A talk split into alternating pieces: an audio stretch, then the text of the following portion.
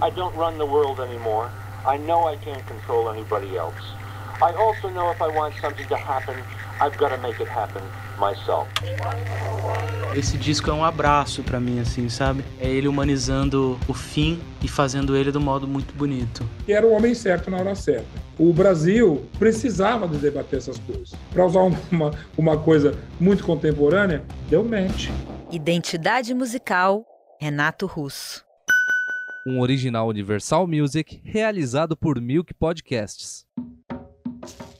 No primeiro episódio, relembramos algumas das principais composições de Renato Russo, as referências que ele usava para escrever e as técnicas na hora de cantar. Com a ajuda dos nossos ilustres convidados, você entendeu porque ainda hoje as músicas continuam definindo como poucas as angústias humanas e os problemas do nosso país. Hoje vamos mergulhar na infância do cantor, saber dos primeiros escritos na adolescência, a ascensão à fama na idade adulta e as batalhas pessoais ao longo desse percurso todo. Sempre quebrando tabus, Renato tratou do existencialismo e da finitude da vida com muita leveza, deixando mensagens inspiradoras para várias gerações. Eu sou Adriana Pena e vou te levar em uma viagem partindo da Turma da Colina do rock de Brasília nos anos 70 e chegando até a Itália, onde Renato foi buscar suas raízes familiares e acabou fazendo sucesso cantando em outra língua. Niente di ciò che verrà, domani sarà come già stato ieri. Tutto passa, tutto sempre passerà. Renato Manfredini Júnior nasceu em 27 de março de 1960 no Rio de Janeiro. Filho de uma professora de inglês, Maria do Carmo, e de um funcionário do Banco do Brasil, de quem herdou o nome. Uma transferência profissional do pai levou a família a morar em Nova York entre os 7 e 10 anos da vida de Renato. De volta ao Brasil, eles se estabeleceram em Brasília, que tinha substituído o Rio de Janeiro como capital do país. Mas no auge da adolescência, em vez de se aventurar na nova cidade e com novos amigos, Renato enfrentou uma doença rara nos ossos. Entre a cama e a cadeira de rodas, ele não conseguiu frequentar a escola, mas nem por isso deixou de estudar e ainda começou a escrever. É desse período o livro The 42nd Street Band, primeiro romance de autoria do cantor, que só seria publicado em 2016, 20 anos depois da morte dele. Mesmo preso em seu quarto, Renato era capaz de habitar as ruas de Londres em 74 e criou rockstars imaginários que conviviam com seus ídolos à época, como Jeff Beck e os Rolling Stones. Segundo o biógrafo Carlos Marcelo, esse não foi o único sinal que Renato deu na adolescência de que tinha talento e ousadia artística. Isso tudo começa o período que o Renato fica doente quando ele é adolescente, quando ele tem 15 anos. A explosão da vitalidade, ele tem uma doença nos ossos, uma inflamação, uma epifisiólise, né? E ele passa praticamente um ano e meio dentro do quarto ele passa a usar muletas, ele tem né, constrangido, alvo de olhares enviesados na escola e tudo.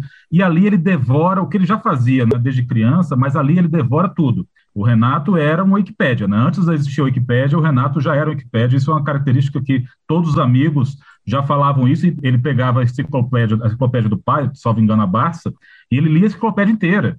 Uh, e falava sobre vários, vários assuntos. Então, eu acho que, na verdade, que a, a, fixação do Renato Maior não era música, era arte no geral. Ele tinha uma, uma obsessão por cinema, por exemplo, talvez às vezes maior do que, a, do que sobre a música. Ele é, e música por... clássica. Música clássica, exatamente. A música pop era só uma das facetas dele. E eu usaria dizer que até não era tão, a, tão preponderante, porque, por exemplo, ele estreou em Brasília a primeira vez que o Renato pisou num palco não foi para cantar músicas, foi como ator num texto em inglês da uma montagem dos alunos da cultura inglesa. Aí eu fui ver o texto, Zeca.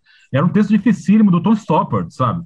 Nossa, uma montagem, é só uma isso, montagem né? do Tom é. Stoppard com 17 anos. Então, assim, e que ele foi muito elogiado. Quando revisitou a obra do Renato para a exposição no Museu da Imagem e do Som, em São Paulo, Fabiana Ribeiro percebeu que os escritos da adolescência já tinham uma identidade única e uma motivação muito clara. Ele definiu a vida dele quando ele era adolescente. Ele era uma pessoa que sabia o que queria, da maneira que queria, como um, um jogador de xadrez, né? Ele sabia onde ele queria chegar e ele sabia movimentar as peças certas para alcançar aquele objetivo, né? Tudo que ele produzia tinha um propósito. O Renato, ele não dava ponto sem nó, né? Porque ele queria que aquilo causasse um impacto e tivesse um efeito de fato na sociedade, né? Então eu acho que a importância de revisitar é respeitar essa vontade do artista, porque se ele tinha a preocupação de fazer uma escrita atemporal, ele não datava nada, Quer dizer, a luta dele na década de 80, de 90, ela continua mais viva do que nunca ainda hoje. Renê Sampaio,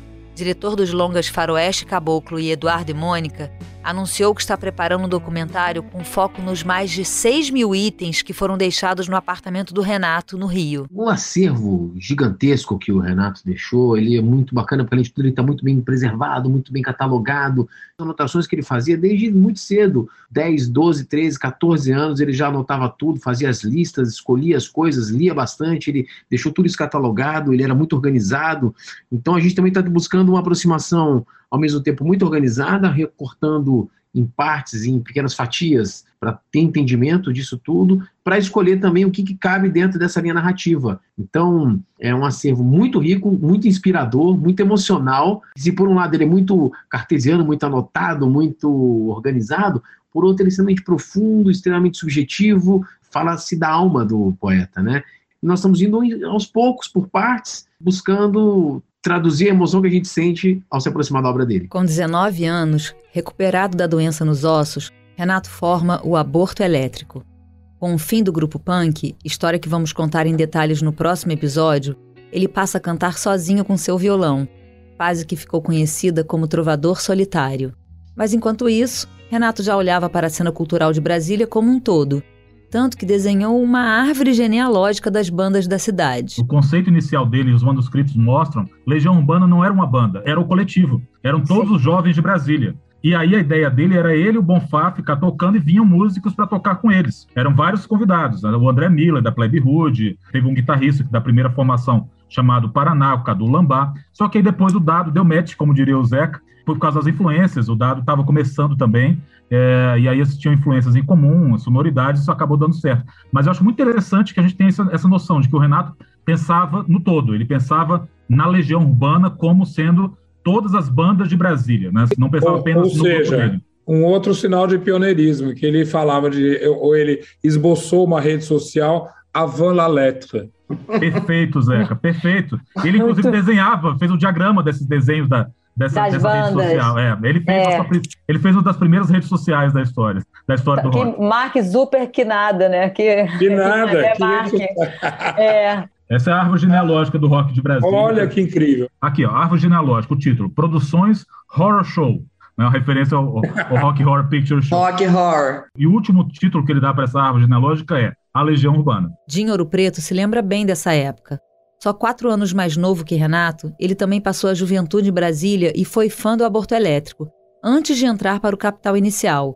Emocionado, Dinho lembrou como eles se conheceram. Eu lembro mais do Renato da minha adolescência, de quando eu era menino, a importância que ele teve na minha vida, o, o, o prazer que era poder usufruir da companhia dele, de ver ele tocando violão na minha frente, de várias músicas que mais tarde viriam a ser conhecidas do Brasil inteiro, sabe? Da gente ver Faroeste Caboclo, pela, ele mostrando pela primeira vez quase. Uh, na Ilha do Governador estava eu, Flávio, o Fê estava lá também, vendo é, Eduardo e Mônica pela primeira vez. A gente viu, a gente teve o privilégio de ver essas músicas. Eu lembro dos acampamentos que nós fazíamos em volta de Brasília e o Renato levava o violão, ele ficava tocando para a gente em volta de uma fogueira à noite Pode, vocês conseguem imaginar um negócio desse? Renato tocando violão e cantando essas músicas aí. Que país é esse? Em volta de uma fogueira. isso, isso realmente aconteceu. Foi algo, é, quando eu olho para trás, em retrospecto, é, é difícil de acreditar quase. Mas o que eu lembro com mais carinho era frequentar a casa dele o apartamento dele, ficar na, no quarto dele falando sobre música, falando sobre cinema, sobre discos, sobre uh, como é que eles tinham sido feitas, as músicas, como elas tinham sido compostas, uh, os filmes. Ele era um apaixonado por cinema, assim como eu sou até hoje também. E falando sobre isso, livros, cinema e música. Era um prazer poder passar uma tarde na casa dele conversando sobre isso. A primeira vez que o Renato dirige a palavra a mim, inclusive, é para perguntar o que, que eu lia, o que, que eu gostava de ler, se eu gostava de ler e o que, que eu lia. Olha só. Enfim, era um prazer estar na companhia dele. Ele era engraçado, gentil, generoso, era demais.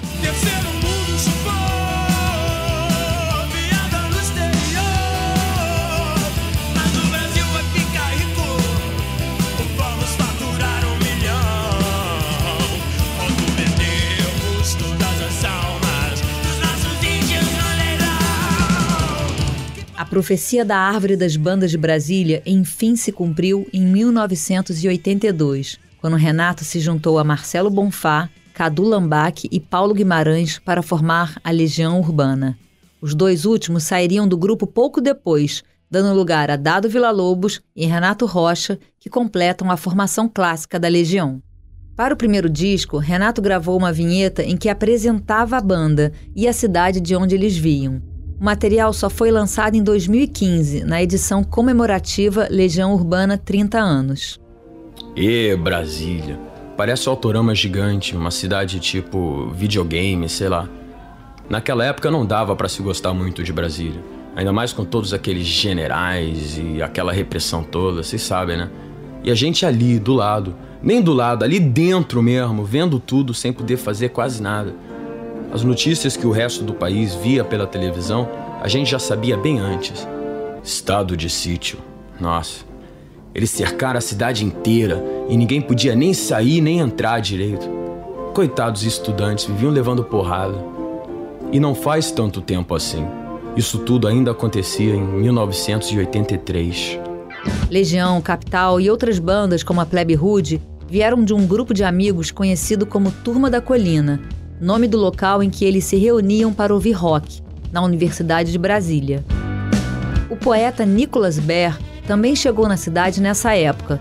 Ele é o autor de Travessia do Eixão e Renato transformou em música, lançada no disco Uma Outra Estação de 97. Em depoimento gravado para nós, Nicolas disse que os jovens do fim dos anos 70 em Brasília foram os primeiros a assumir a cidade com orgulho, olhando para as questões além do poder e da política. Pela primeira vez, surgiu em Brasília um movimento cultural forte que tomou proporções nacionais. O, o sucesso do, do, do, Legião Urbana está na melodia, né, a qualidade da, da, da, melodia e a qualidade das letras, né, o som, o som e o sentido. E foi uma geração que assumiu Brasília também. Né? Nós somos de Brasília, né? não tenho vergonha de falar que era de Brasília. Uma ideia consciente ou inconsciente dos artistas que trabalham, moram em Brasília, criam aqui, inclusive do Renato, é dissociar Brasília da ideia de poder. Existe essa intenção, né? essa intenção até às vezes oculta né? porque a referência de Brasília, obviamente, é o poder, mas a arte vai fazer essa dissociação. A relação de Brasília com Renato Russo e de Renato Russo com Brasília, eu acho que é a relação de muitos artistas com a cidade. Uma relação difícil, o que é bom, uma relação conflituosa, o que é bom para a criação. Cria uma tensão psíquica, há sempre uma tensão psíquica muito interessante aí nessa relação dos artistas e principalmente do Renato com Brasília. Assim, Renato traduziu as angústias da juventude, com hinos que ressoaram de norte a sul do país, como Geração Coca-Cola e Quase Sem Querer. E ele sempre se manteve um atento observador da realidade brasileira.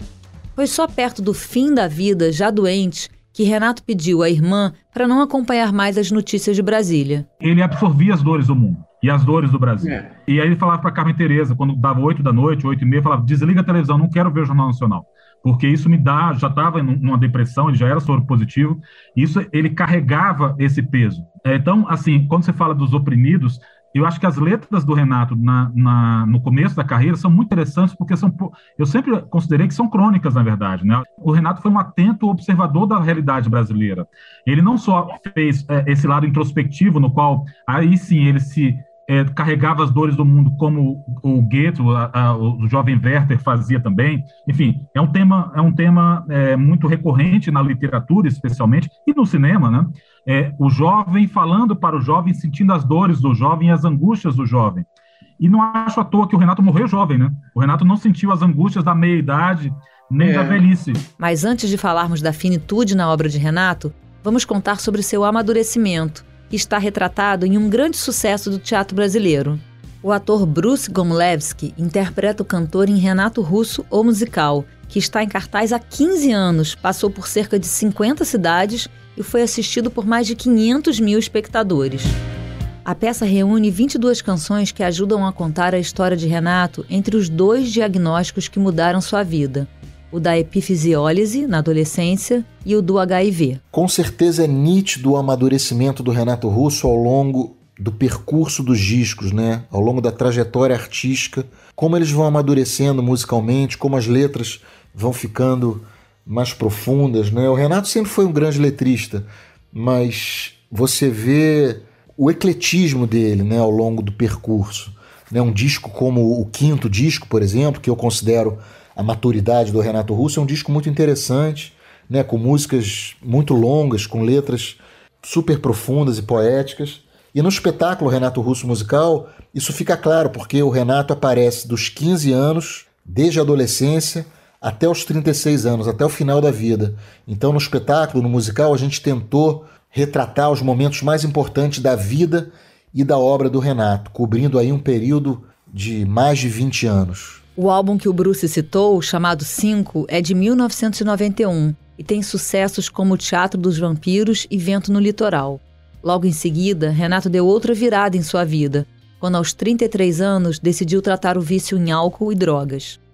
A música 29, do disco seguinte, O Descobrimento do Brasil, é uma verdadeira aula sobre recomeçar, independentemente da idade. O nome da canção faz referência aos dias que Renato passou internado na Clínica de Reabilitação Vila Serena, no Rio. Aqui, interpretada pela cantora e compositora Ana Canhas. Perdi 20 em 29 amizades, por conta de uma pedra em minhas mãos. Me embriaguei morrendo 29 vezes. Passei 29 meses num navio e 29 dias na prisão. E aos 29, com o retorno de Saturno, decidi começar a viver. Quando você deixou de me amar, aprendi a perdoar e a pedir perdão. E 29 anjos me saudaram e tive 29 amigos outra vez. Já que você não me quer mais,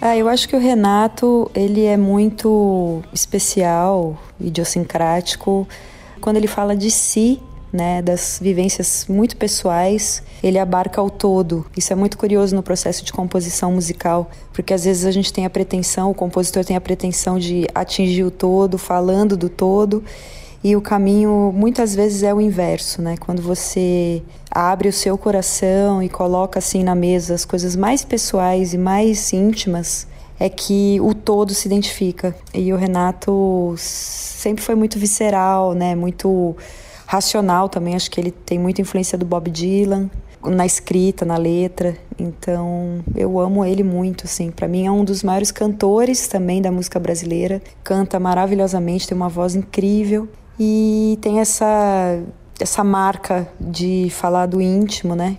E atingir o todo também de forma temporal, é, atravessar o tempo. O diário que Renato manteve durante a internação, que fazia parte do tratamento, viria a se tornar o livro Só por Hoje e Para Sempre Diário do Recomeço, lançado em 2015. Em um áudio inédito cedido exclusivamente para esse podcast, Renato descreve a nova fase de sua vida sem as drogas, mas com uma espiritualidade recém-descoberta. Com um inglês digno de um professor e a voz impostada, quase como num pronunciamento, ele diz que encontrou uma confiança suprema. I don't run the world anymore. I know I can't control anybody else. I also know if I want something to happen, I've got to make it happen myself. Not alone, but the responsibility is on my shoulders. Certainly, I have to accept the fact that I cannot use alcohol or drugs, but the other side of that coin is I have discovered a lot of faith. God is very important to me nowadays, and I have the confidence, the supreme confidence that things are ele fazia essa busca pelo caminho da espiritualidade, né? que ele tinha o livrinho, o Tao Te King, né? Um livrinho taoísta. Esse livrinho, ele é um livrinho tão simples, pequenininho, mas traz tanto conteúdo. Tem ali pequenas regrinhas para compreender a vida e se reequilibrar, que ele procurava através da astrologia, através do taoísmo, através, tem até acho que livro da Seichanoye, então ele estava procurando o caminho dele. Eu acho que ele só não tinha se identificado com um caminho ainda, mas ele estava procurando curar essa dor, né? Óbvio que ele tinha muita dor, por isso que ele fazia essas letras assim, e ele conseguia se conectar tanto com as pessoas, né, através da dor. Ele coloca a gente o tempo todo na frente da dor, né, e desafia, que ele representa isso, né? ele traz isso à tona, então não tem como você não se comover, porque em algum momento você foi ferido muito profundamente, todo mundo tem algum trauma de infância, alguma coisa que precisa trabalhar, né, chega um momento que você tem que encarar aquilo, você tem que realmente transcender. Firme no caminho do autoconhecimento, Renato também procurou saber mais sobre sua ancestralidade. Ele dizia que com os vícios achava que sabia de tudo. Sem o álcool, precisava entender sua história para encontrar um rumo. Somando esse objetivo pessoal com a admiração pela cultura italiana, surgiu a ideia de gravar um disco em homenagem à música daquele país, devidamente batizado como Equilíbrio Distante e lançado em 1995. Carlos Trilha, tecladista da Legião Urbana que produziu os trabalhos solo de Renato, contou sua reação quando ouviu a ideia. Ele não queria fazer nada que não fosse a própria Legião Urbana. Ele não queria. Tudo que ele fizesse de, de carreira solo seria muito diferente da Legião. Para não confundir cabeça de fã, não confundir cabeça de jornalista, e poder também se explorar também como cantor, né?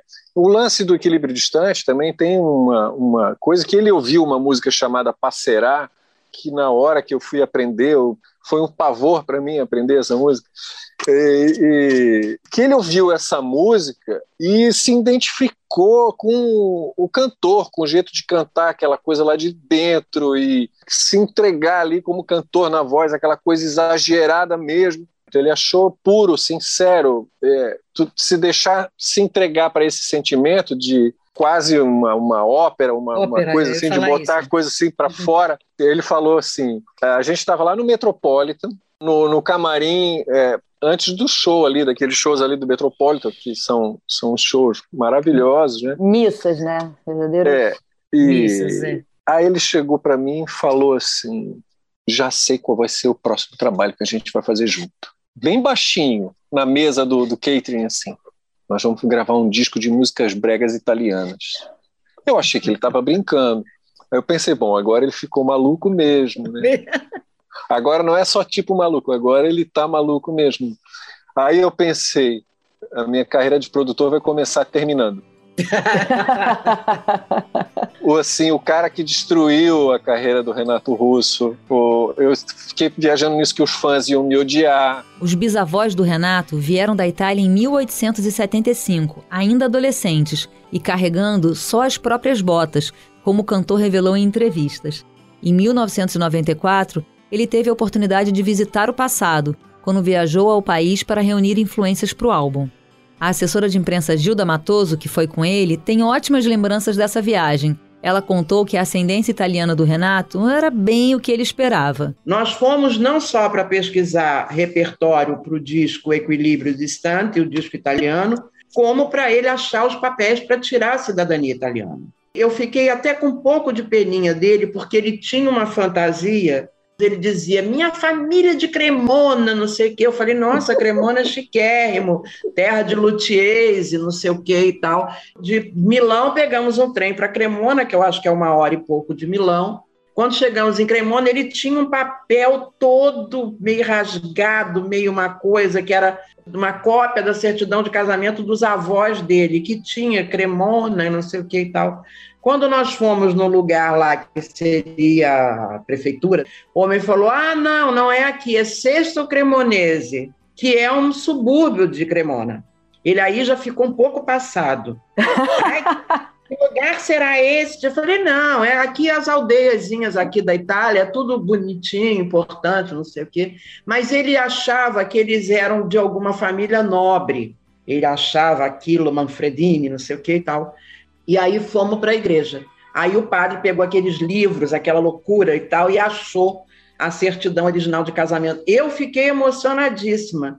Ele ficou um pouco emocionado, mas um pouco passado, porque na certidão dizia que eram camponeses. Mas na hora de escolher o repertório para o álbum, foi Renato quem surpreendeu Gilda. Na música pop italiana, ele encontrou as mesmas temáticas que gostava de usar para as letras da Legião Urbana, como a ética e o amor, mas sempre com questionamentos sociais. Quando gravou o Equilíbrio Distante, Renato já havia testado positivo para o HIV e convivia com o tratamento da doença. Mas, segundo o amigo Luiz Fernando Borges, ele omitiu a informação até mesmo das pessoas mais próximas. O jornalista Zeca Camargo, que deu em primeira mão a notícia de que Cazuza era soro positivo, gostaria de saber o que Renato poderia ter dito sobre o assunto. O Renato não quis de jeito nenhum que alguém soubesse que ele estava soro positivo. Eu era assessora de imprensa dele, não sabia. Pois é. Ele me disse uma vez, numa reunião à tarde, estava o pai dele, realmente eu levei um choque, mas eu lembro que lá com ele, a, a, a Carminha, mãe, né? Estava junto, o telefone tocando, ela atendia. Não, Renato está no estúdio trabalhando.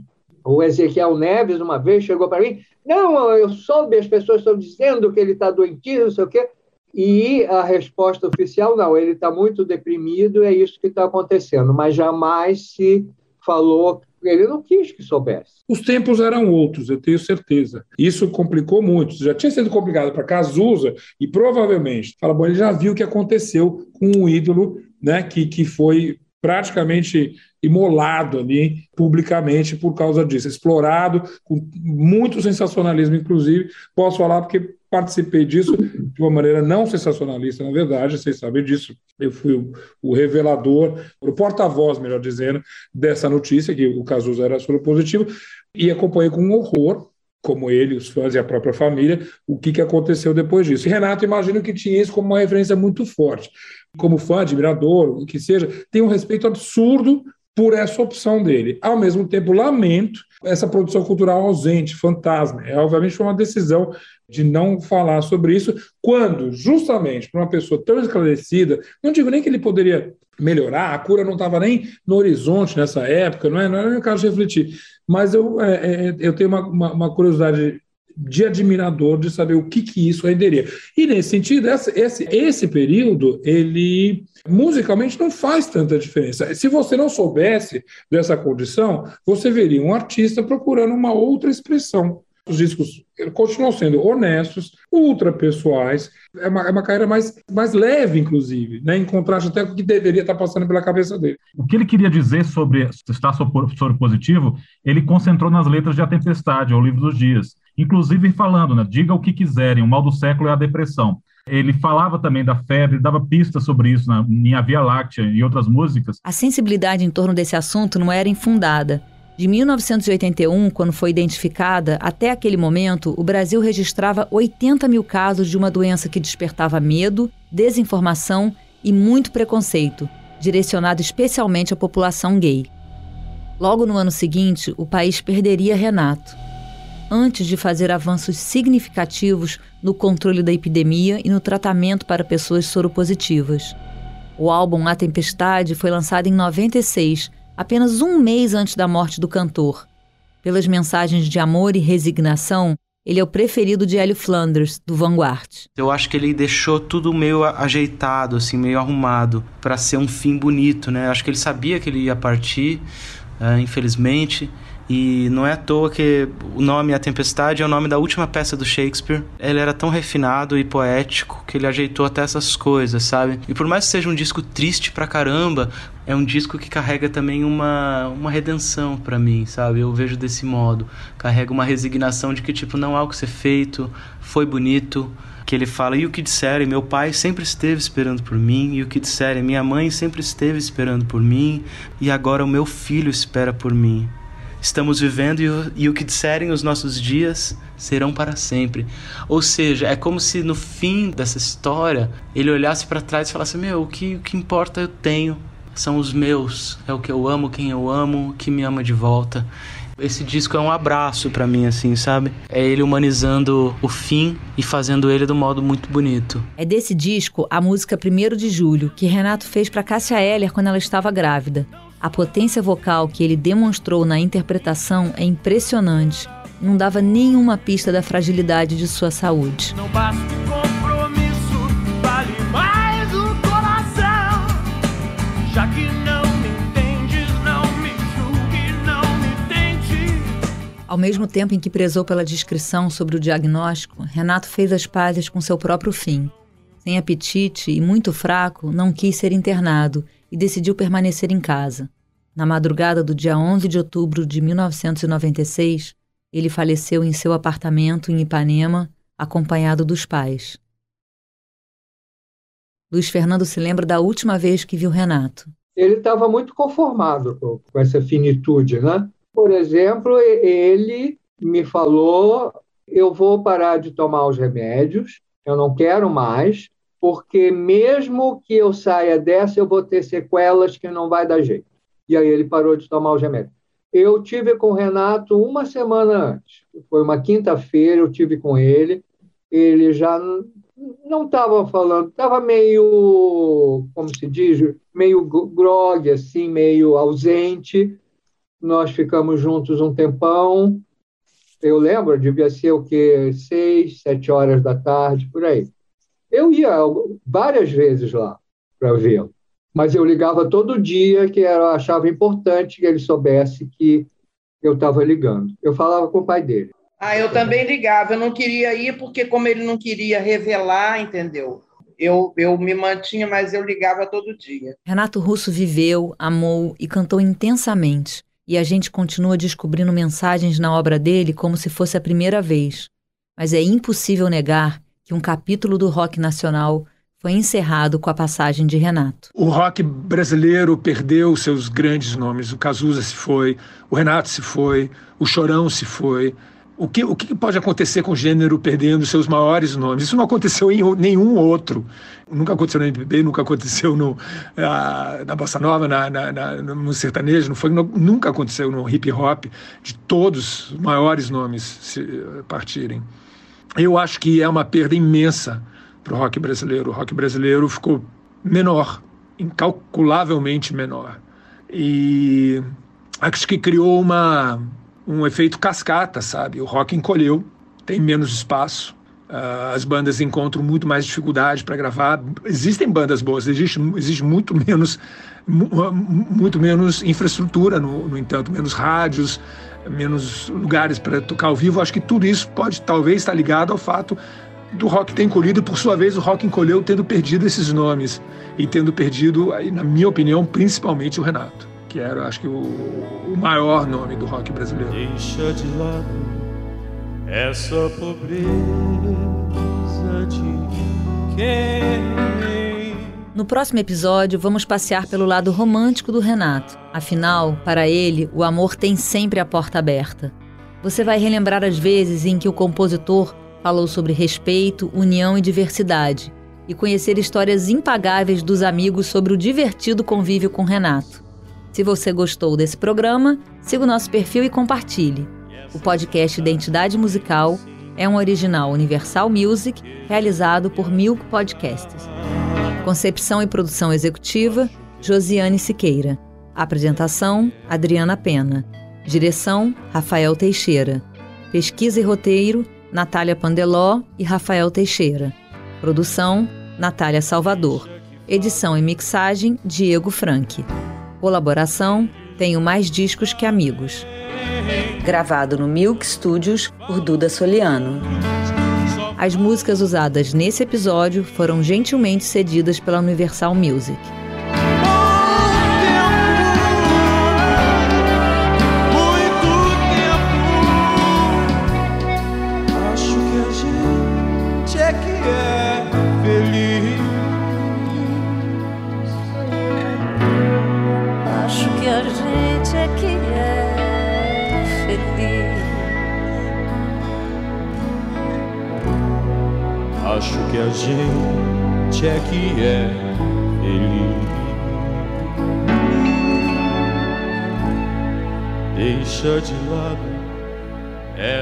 Tristeza.